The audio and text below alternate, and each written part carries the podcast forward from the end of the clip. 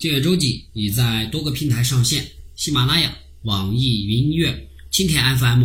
苹果的 Podcast 及哔哩哔哩。键入关键词“订阅周记”，便可以非常方便的收听到我们的节目。另外，关注微信公众号，搜索“订阅周记”的拼音，回复节目编号，还可以下载到为每期节目精心制作的思维导图，帮助你实现更高效的学习。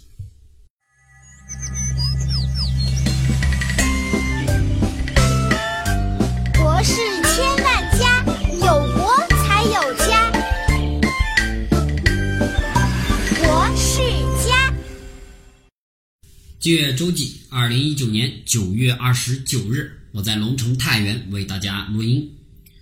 后天上完班呢，就要迎来国庆七天小长假了。不晓得就各位听众都准备去哪里旅游啊？祖国这么大，我呢是哪儿都想去，但最后哪儿都去不了。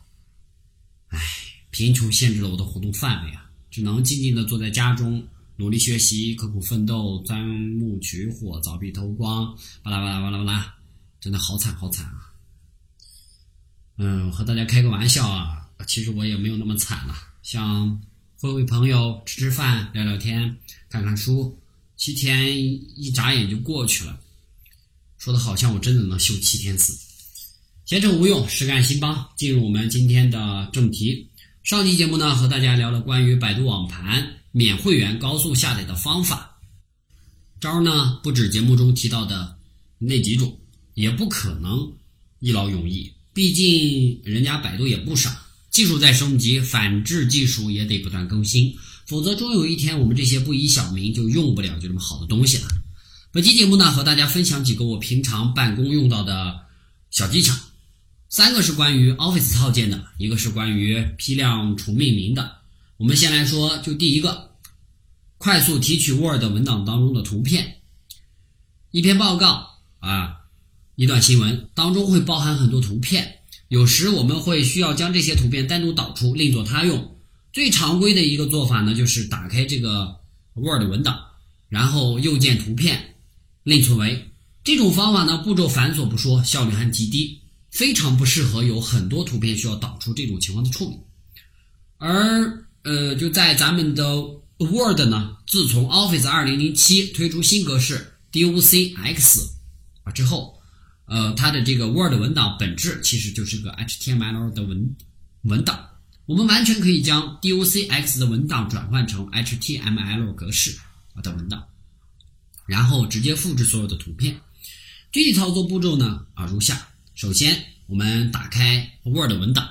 另存为 HTML 格式到某个文件夹，然后系统会自动生成一个文件名带点 file f i l e 的文件夹，里面会包含 Word 文档当中被插入的所有图片。使用这种方法呢，我们可以非常迅速的拿到文档中的图片。第二个要分享的就技巧是关于 Excel 这个表格 Word 文档。啊，打印的问题，拿 Excel 举例，有时候我们设计表格时，因为需要填写表达的内容太多，导致这个行高和列宽难以取舍，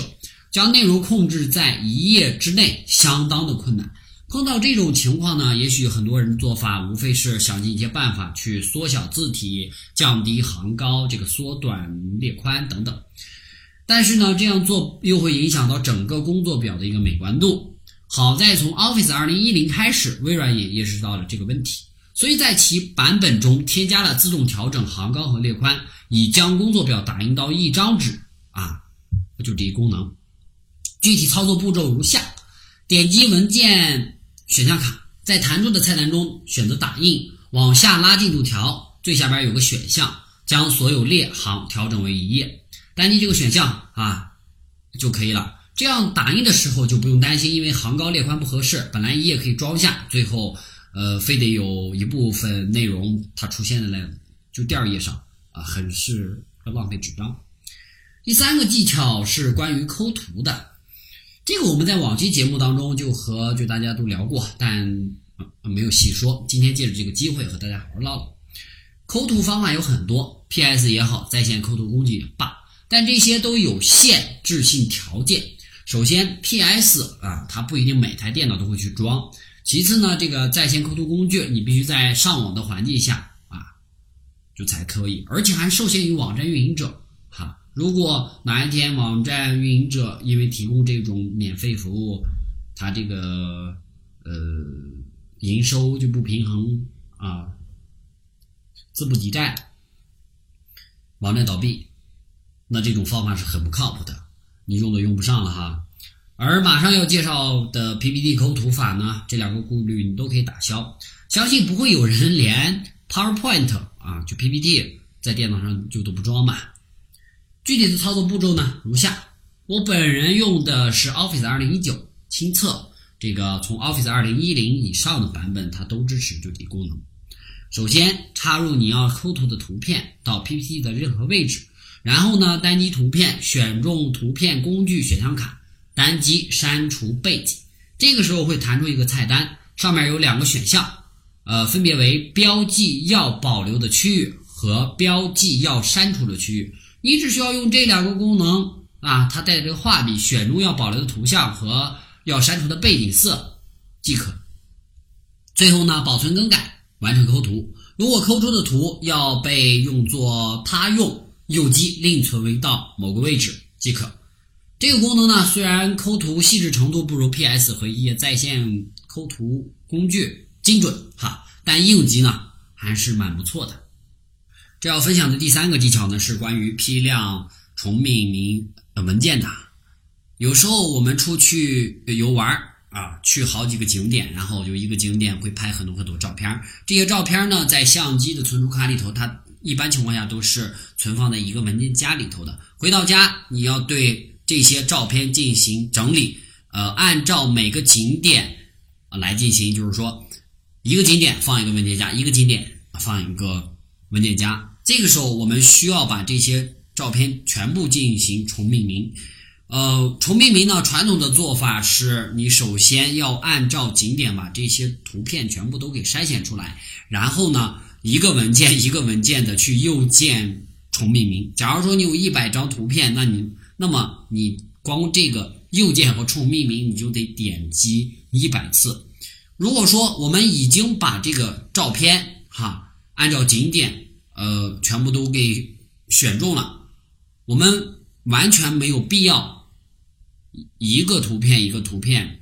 去右键重命名，我们完全可以把这些照片选中之后，直接在某个照片上右键重命名。比如说你在天安门广场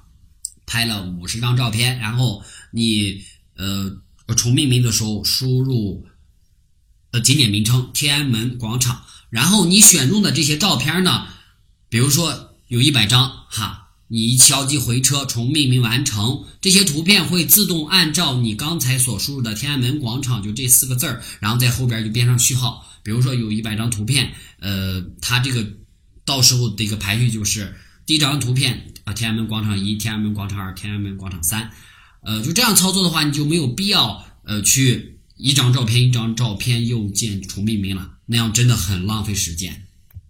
不只是针对于照片对于我们呃就其他的一些文件类型，这种方法也是同样有效的。OK，这就是我们本期节目要聊的全部内容。如果觉得节目不错的话，可以把它推荐给你身边的朋友、同事，我们一起学习，一起进步。对了，最后不要忘了。呃，关注我的微信公众号“静月周记”，呃，回复节目编号，比如说本期节目回复五十三，呃，可以获取到为本期节目精心制作的思维导图，帮助你更加高效的学习。感谢各位的收听，我们下期再会。